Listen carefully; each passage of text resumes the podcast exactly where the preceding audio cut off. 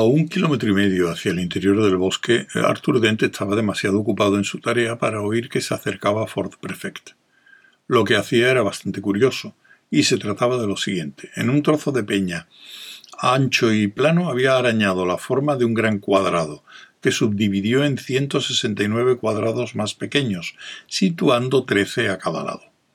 Además, había reunido un montón de piedras planas más pequeñas y dibujado la forma de una letra en cada una. Sentados ociosamente en torno a la roca había dos supervivientes de los indígenas locales a quienes trataba de explicar los curiosos conceptos grabados en las piedras. Hasta el momento no se habían portado bien. Habían tratado de comerse algunas, de enterrar otras y de tirar lejos el resto.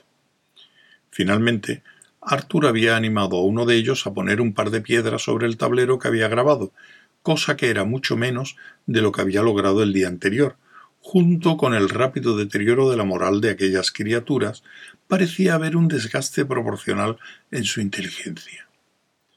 Con el fin de despertar su interés, Arthur colocó una serie de letras en el tablero y luego invitó a los nativos a que pusieran otras por su cuenta. La cosa no marchaba bien. Ford observaba calladamente junto a un árbol cercano. No, dijo Arthur a uno de los nativos que había desplazado unas letras en un acceso de abatimiento.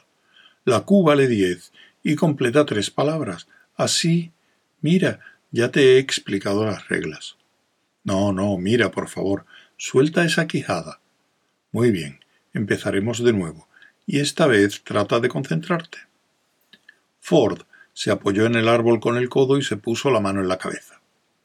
¿Qué estás haciendo, Arthur? Preguntó con voz queda. Arthur alzó la vista sobresaltado.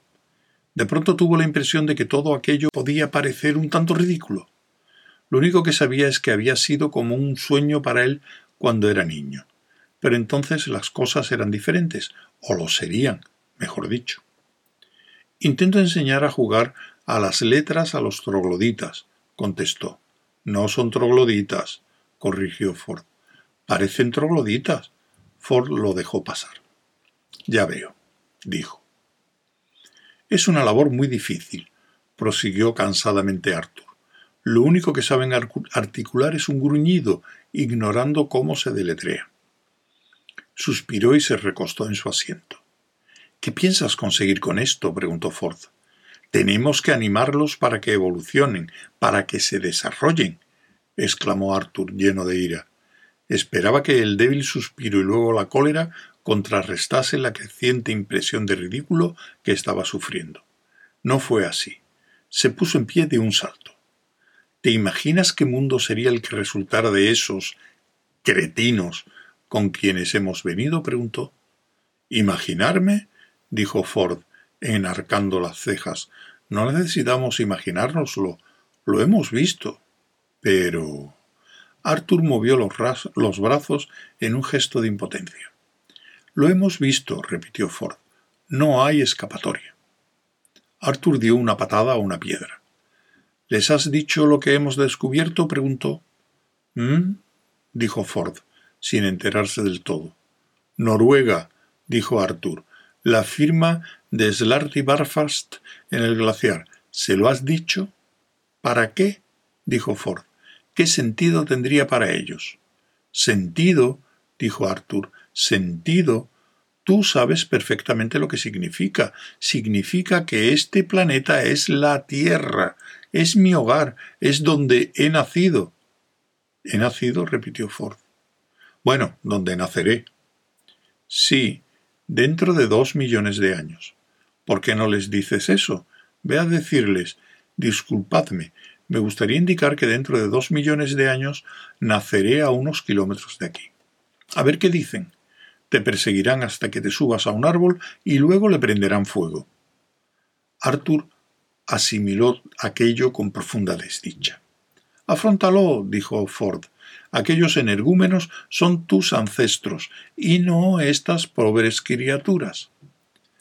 Se acercó a donde los simiescos seres revolvían los caracteres de piedra meneó la cabeza. Guarda el juego de las letras, Arthur, aconsejó. No salvará a la humanidad. porque esta gente no va a constituir la raza humana. En estos momentos, la raza humana está sentada en torno a una roca al otro lado de esta colina, realizando documentales sobre sí misma. Arthur dio un respingo. Ha de haber algo que podamos hacer, dijo. Un tremendo sentimiento de desolación se apoderó de él ante la idea de que estaba en la tierra, en la tierra, que había perdido su futuro en una catástrofe horrible y arbitraria, y que ahora también parecía perder su pasado. No, dijo Ford, no podemos hacer nada. Mira, esto no va a cambiar la historia de la Tierra. Esta es la historia de la Tierra, te guste o no. Tú desciendes de la raza de los golgafrinchanos.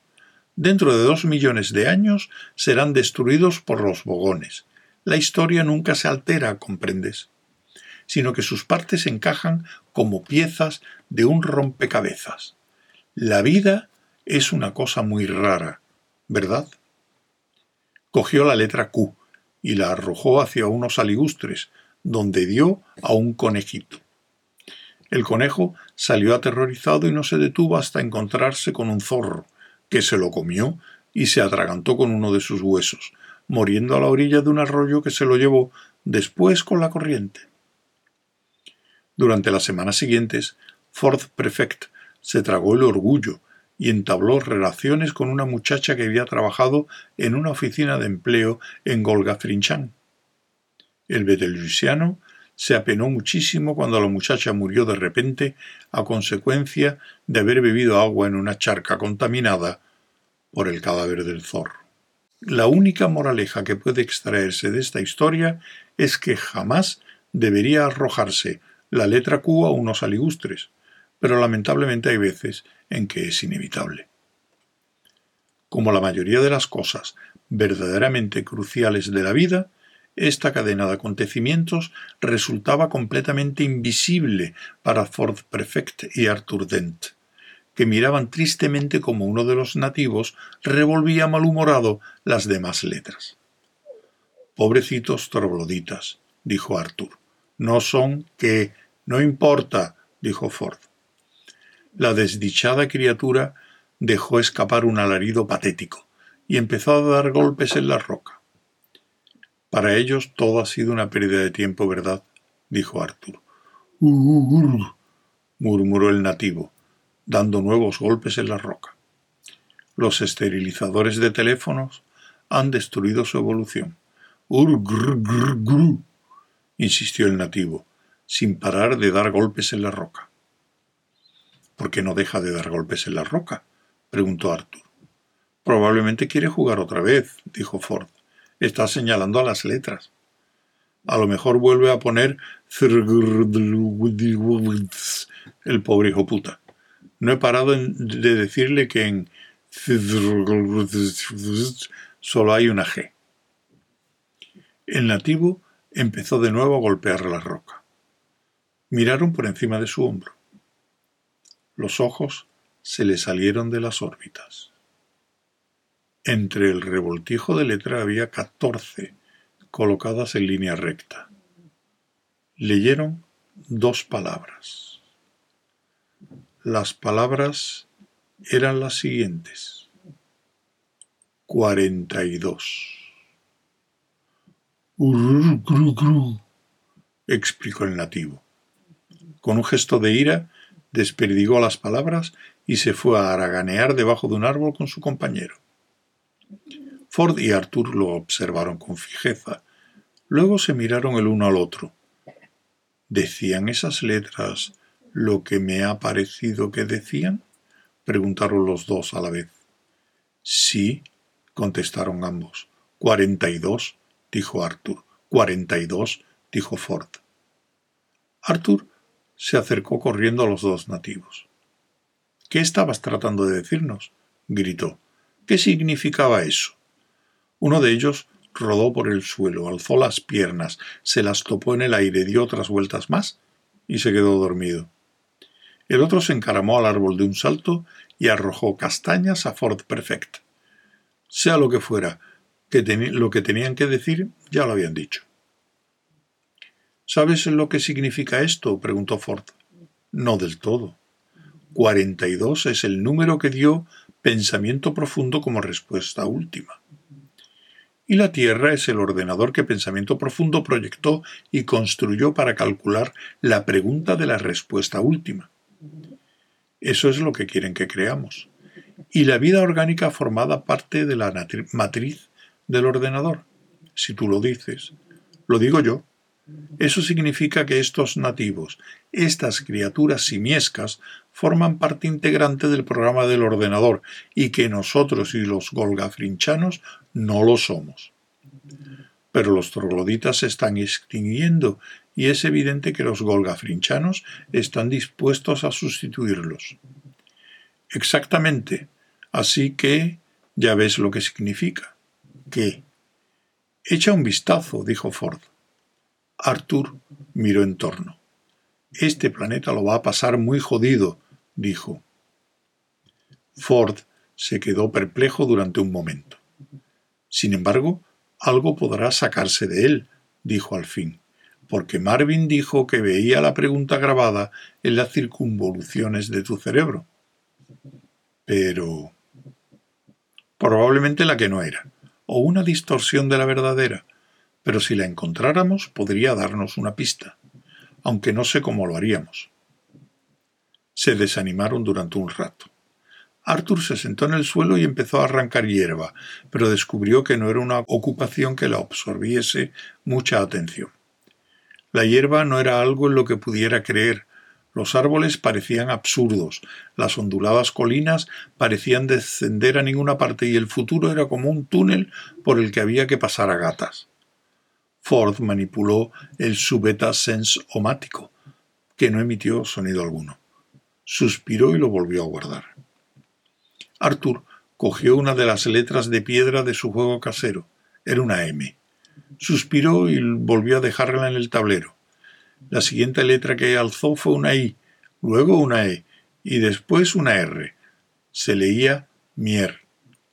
A su lado puso otras dos letras dio la casualidad de que eran la A y la D. Por una coincidencia curiosa, la palabra resultante se ajustaba perfectamente al estado de ánimo que en aquellos momentos sentía Arthur hacia las cosas. La miró fijamente durante un momento. No lo había hecho con deliberación. No era más que un producto del azar. Su cerebro echó a andar despacio, en primera velocidad.